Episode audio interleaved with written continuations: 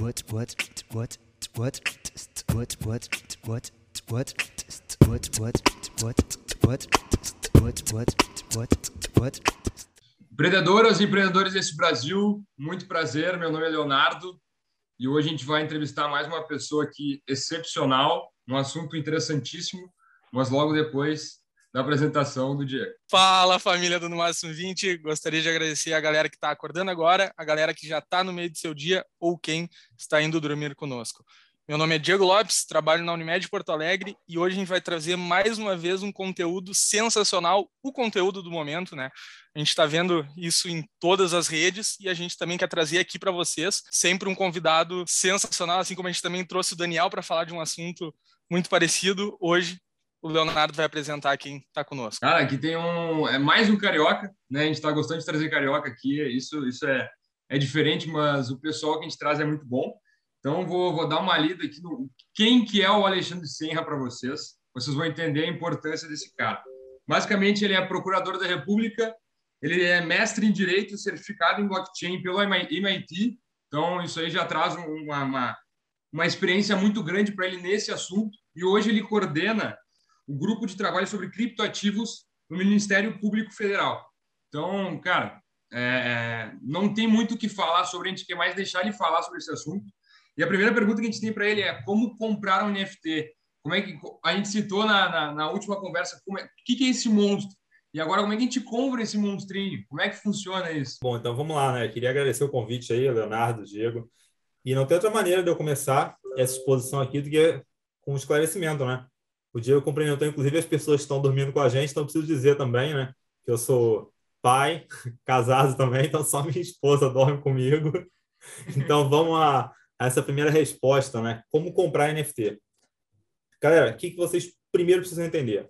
Que é diferente você comprar uma criptomoeda, porque existe uma diferença fundamental entre NFTs, que são tokens não fungíveis, e criptomoedas que são tokens fungíveis. Tokens fungíveis que são iguais entre si, substituíveis entre si, você compra, por exemplo, em exchanges de criptoativos, em corretores de criptoativos. Por quê? Porque não interessa se você está comprando do Leonardo, do Alexandre ou do Diego, é igual. Um Bitcoin é igual ao outro. NFT não. Como NFTs são únicos, não são substituíveis entre si, não são fungíveis, o local adequado onde eles são negociados são chamados marketplaces que funcionam como se fossem galerias. O NFT vai ficar exposto lá e as pessoas vão ter a oportunidade de vender ou de comprar o NFT. O principal desses marketplaces é chamado de OpenSea, que é um marketplace que basicamente negocia, NF, negocia NFTs de dois blockchains distintos, da Ethereum e da Polygon. É o principal, assim, disparada. O OpenSea domina o mercado. Para quem está investindo e começando nesse mundo agora, é, não é uma sugestão, né? A gente não pode dar sugestão de investimento, obviamente. Mas, cara, criptomoeda, NFT, é, por que, que o pessoal compra? Por que, que tu compra NFT, por exemplo, e não uma cripto? Por que, que tu investe na NFT? Tá, então vou começar já dando já uma sugestão então de investimento para quem está começando, tá? Para quem está começando. Como não, a gente não pode dar, começar dando uma sugestão, então. Se você está começando, não se envolva com NFTs é natural. Olha só, por que, eu me envolvo com NFTs? Porque eu estou buscando lucro, eu estou especulando. Porque 99,999% das pessoas se envolvem com NFTs porque está especulando, está buscando lucro. E é uma área onde está fluindo muito dinheiro. Então existe a possibilidade de ganhar muito dinheiro. Só que o que eu falo para quem está começando para não se meter com isso? Porque os riscos são absurdos e a chance de você perder dinheiro é imensamente maior do que a chance de você ganhar dinheiro. Tá? Primeiro cuidado, já vou fazer aqui uma observação que é válida para qualquer negociação em qualquer marketplace de qualquer blockchain. Cuidado com as taxas. Cuidado com as taxas. Primeiro grande equívoco: a pessoa compra um NFT, por exemplo, por é, um Ether, tá? Mas uma observação aqui: o preço dos NFTs, como os NFTs da blockchain da Ethereum são os mais conhecidos, a unidade de conta que se usa é o Ether. Então ninguém fala muito assim, ah, eu comp... quanto foi esse NFT que você comprou 100 em real? Eu posso fazer o cálculo. Quanto foi em dólar? Eu posso fazer o cálculo. Mas a unidade de medida, a unidade de conta que vai vir lá, sempre no marketplace, é Ether. Então comprei um NFT por um Ether. Vendi por 1.05 Ether. Pô, ganhei 0.05 Ether. Isso daí dá mais ou menos 150 dólares. Nada mal. Errado. Eu perdi dinheiro. Por quê? Porque daí eu tenho que descontar a taxa que o OpenSea cobra, que é de 2,5%, e ainda tem que descontar uma coisa chamada royalties. A pessoa que cria o NFT, ela estabelece quantos de royalties que vão ser pagos em cada negociação. Então, grandes coleções prevêem, por exemplo, 10% de royalties. Então, se você vendeu por 1,05, você tem que tirar daí 12,5%. 2,5% da taxa do OpenSea, mais 10% dos royalties, e você ainda vai pagar a taxa de rede, que é a taxa para que essa transação fique registrada lá no blockchain da Ethereum. E veja, quando a gente está falando aqui de negociação de NFT, estamos num ambiente descentralizado, que foi o tema lá do podcast anterior com o Daniel Niero. Quando ele falou de blockchain, a gente está falando de um livro público compartilhado. Toda vez que você queira escrever nesse livro, que você queira fazer uma transação, você paga para que isso aconteça. Então, também tem a taxa de rede. Cuidado com as taxas. E falando aí sobre os cuidados, né? Para aquela pessoa que já está iniciando, querendo comprar, tá? Que, que, que tu traz de riscos assim para quem está começando a analisar esse mercado? Tá, vou falar assim, é, riscos que são praticamente comuns tá, a qualquer negociação de NFT. Pô, quero comprar. Cautelas mínimas que você tem que adotar. Primeiro, risco de custódia. E eu trouxe, Diego, é um exemplo tá, para ilustrar cada um desses casos. A gente pode depois disponibilizar na descrição do podcast o link para cada um desses exemplos que eu for dando ao longo da exposição. Tá? Primeiro, então, primeiro risco, risco de custódia, risco de guarda. A pessoa tem que saber como se faz a custódia de criptoativos. Exemplo, alguns dias atrás, uma pessoa que não é inexperiente, tá? O nome do perfil é Every Art Grails no OpenSea. Ele teve a conta hackeada. E assim, eu e alguns amigos, a gente acompanhou isso em tempo real, porque a gente viu a sinalização que a conta tinha sido comprometida. Aí tinha link lá para o Instagram dele, entrando no Instagram, vimos, ele tinha tido um excelente jantar, em boa companhia, tinha ido dormir, e enquanto ele estava dormindo, todos os principais NFTs dele foram vendidos no OpenSea para terceiros. Prejuízo da ordem de 100 Ether.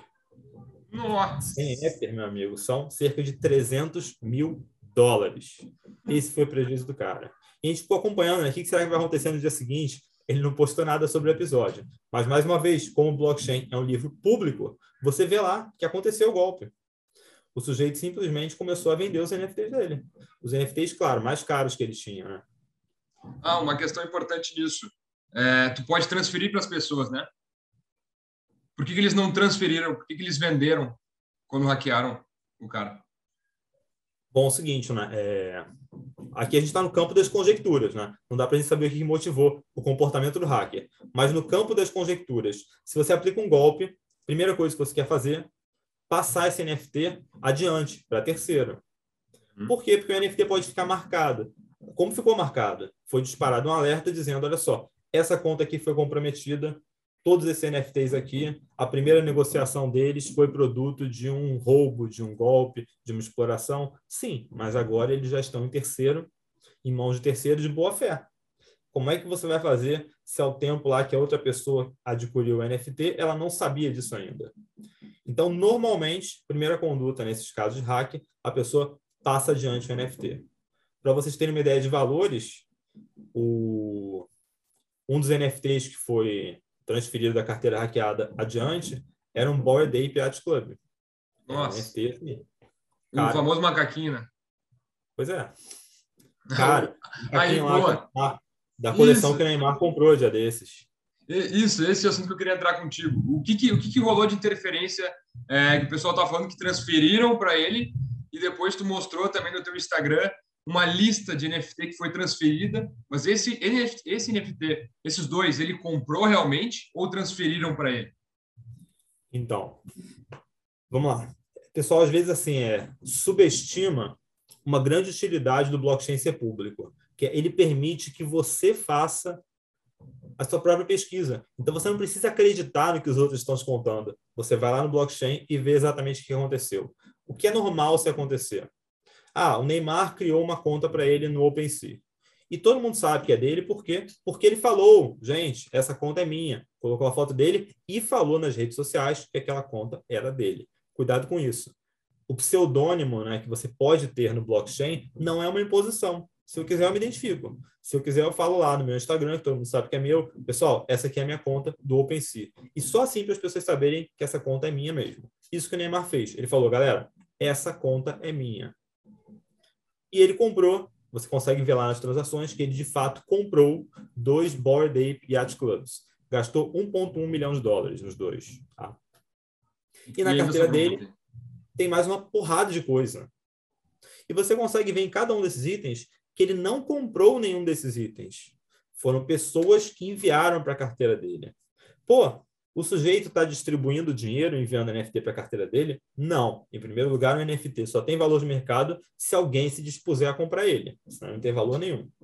Em segundo lugar, por que, que a pessoa, por exemplo, num projeto sério, pode querer mandar um NFT para a carteira do Neymar? Para falar o seguinte: olha, tá vendo o nosso projeto? Olha quem está com a gente, o Neymar. E aí o desavisado acredita. Porra, essa é a conta oficial do Neymar. Esse NFT está na carteira dele, logo ele está com o projeto. Não, porque ele não comprou esse NFT. Enviaram para a carteira dele. A sua carteira no blockchain é uma carteira para recebimento aberta. Não tem como você bloquear o recebimento de nada.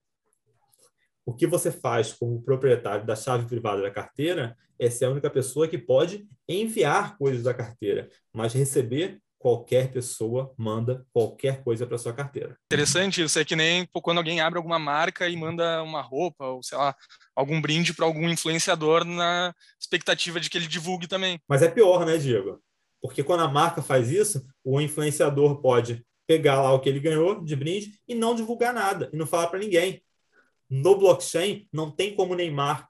Não vou contar para ninguém que me enviaram esse NFT. Está lá no blockchain. Todo mundo viu que está com ele. Em relação a, em relação não, não à escolha dos, pode ser até em, em relação à escolha dos projetos, tá? A dúvida, mas é como ver que esse projeto ele tem muita chance de ser falso e como ver que é um projeto que tem mais robustez ou não. Tá, então vamos lá. A gente está ainda falando de riscos, tá? Pessoal, falamos do risco de custódia. Vou superar uns três riscos rapidinho. Nós vamos falar esse daí primeiro, então, Leonardo. Ué. Que é um risco muito real, né? É o risco de eu comprar um NFT, ou NFT falso, ou de uma coleção inteira falsificada. Tá? Como é que a gente evita isso? Primeiro, sempre confira o que você está comprando no Etherscan. Etherscan é o chamado explorador de blocos. O Etherscan é o que vai permitir, ó, imagine aqui que esse aqui é o livro que é o blockchain do Ethereum. Tá? O Etherscan vai permitir que você abra esse livro e veja o que tem escrito dentro dele. O OpenSea não faz isso. O OpenSea traz informações. O OpenSea vai no livro, pega aqueles dados e apresenta para você como informações. Então, vá na fonte, vá no livro, vá no Etherscan. Uma dica, digamos assim, é um pouco mais amadora, mas muito efetiva. Não faça buscas a partir do OpenSea. O OpenSea não faz curadoria de coleção nenhuma. Então você não pode falar depois assim, nossa, mas estava no OpenSea, eu achei que era verdadeiro. Isso não existe. Todos os NFTs falsos vão para o OpenSea e só vão ser retirados de lá quando e se alguém denunciá-los, tá? Então, cuidado, não se faz busca pelo OpenSea. Ah, mas como é que eu tenho acesso, então, a uma coleção no OpenSea que eu estou interessado em comprar? Ah, lançaram ultimamente, sei lá, o, o tal lá do Bored Bunny, que são dos coelhos, ou Royal Society, qualquer uma você não vai fazer a busca no OpenSea. Você vai no site oficial, vai nos canais oficiais do projeto e vai a partir desses canais oficiais no link do OpenSea. Muito importante, double check. Sempre recorra a duas fontes distintas. Então, se você tem página oficial do projeto, Discord, Twitter, Instagram, você vai pelo menos em dois desses canais oficiais e confere se os dois estão te mandando para o mesmo link. Sim, os dois estão mandando para o mesmo link. Beleza você, se tornou assim ínfima, muito pequenininha a chance de você ter problema. Isso aí já, já, já resolve a vida de muita gente aí, né, que tem, tem toda essa dúvida. É, inclusive, eu queria comentar eu já comprei, sobre... Nada. Diga. Eu já caí nesse golpe já, de comprar NFT. Já caiu? Lá atrás. Já caí. E a cabeça da pessoa como é que fica? É o seguinte, olha só. É, o projeto, digamos assim, muito hypados, né? Que todo mundo quer comprar. Cara, você está no Discord, 250 mil pessoas. A coleção são 10 mil NFTs. E você espera começar. E você vai acompanhando lá pelo Etherscan, você vê assim o número de compras, mil, três mil. Você não tem tempo para fazer a devida diligência. Você tem que fazer o negócio na hora e depois você pesquisa. Então, isso também faz parte da gestão de risco. Você fala, olha, esse NFT aqui está muito baratinho. O mint dele, né, a cunhagem, que é a compra inicial, está em, sei lá, 0.03 Ether. Você está disposto a queimar, perder esse 0.03 com um item falso? Estou disposto. Vai lá, compra, depois pesquisa. O que, seria exatamente 0.03 Ether hoje? Bom, vamos arredondar o Ether aí. É. Ele está um pouco menos que isso, está uns 2.600 dólares. Mas vamos arredondar aí que seja 2.500 dólares, tá? Que esteja hoje 2.500 dólares. 0.1, 250 dólares. 0.05, 125 dólares. 0.03, mais ou menos 100 dólares. Isso além da taxa de rede. Olha só, mexer com NFTs no blockchain da Ethereum não é uma brincadeira barata. Não é. Inclusive, foi um, foi um assunto muito comentado no, no outro podcast em relação às taxas. Então, é sempre importante a gente cuidar. E eu queria comentar sobre uma, um lançamento que teve essa semana, que foram basicamente cachorrinhos, arte de cachorro, e 40% desse lucro, é, por favor me corrija se estiver errado, mas 40% desse lucro ia ser doado para instituições que, que cuidam de cachorro, que, que, que, que cuidam de animais, de pet, é, isso é verdadeiro? Até que ponto isso é verdadeiro? Isso, eu, eu, posso, é, eu sei que não é uma estratégia muito bacana, né? uma estratégia denota uma certa burrice da minha parte, mas eu me vejo obrigado a fazer isso, Leonardo. É, isso importa para você?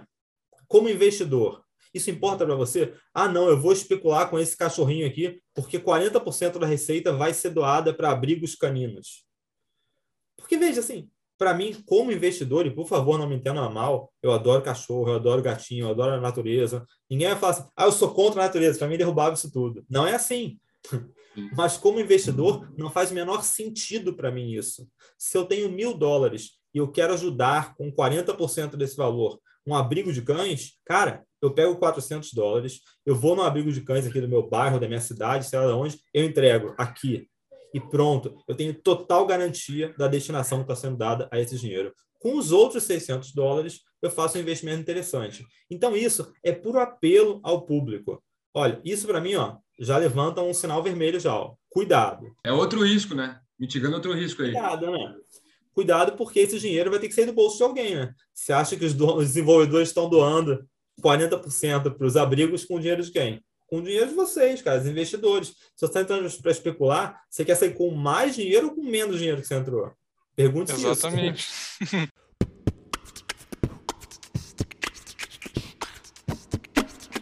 Como de costume, a gente tem aqui o tempo, ele passa muito rápido. A gente sempre pede uma dica final aí para o pessoal que está nos escutando. Bom, dica final. Vocês não estão comprando figurinhas, estão investindo em NFTs. Então, olha só, antecipe-se e saia no máximo hype. Vou dar um exemplo concreto. Uma das coleções que eu me envolvi recentemente foi do Bored Bunny, que era lá de uns coelhos. Teve um determinado. A coleção começou a 0,4 Ether, foi até 2 Ether, hoje está valendo 0,45. Tudo isso esse ano, tá? Em coisa de duas semanas, três semanas. Eu vendi, tá? Comprei três, vendi por 1,69, 1,59 e 1,29. Por quê? Que dia basicamente eu fiz as vendas? No dia que anunciaram que o DJ Khaled, com 20 e tantos milhões de seguidores no Instagram, tinha entrado no projeto. Cara, hoje é o dia do hype. Se esse cara está entrando, eu estou saindo. Então, cuidado, as expectativas sempre são precificadas. Então, não fica agarrado com aquilo ali, achando que a alta é infinita, não, tá? Avalie sempre sair no momento certo e não tenha apego às figurinhas. Então, pessoal, queremos agradecer então ao Alexandre por clarear um pouco mais sobre esse assunto que ainda é muito nebuloso para muitas pessoas e que a gente está querendo trazer cada vez mais aqui para o podcast. Então, muito obrigado. Valeu, meus amigos. Eu que agradeço o convite aí.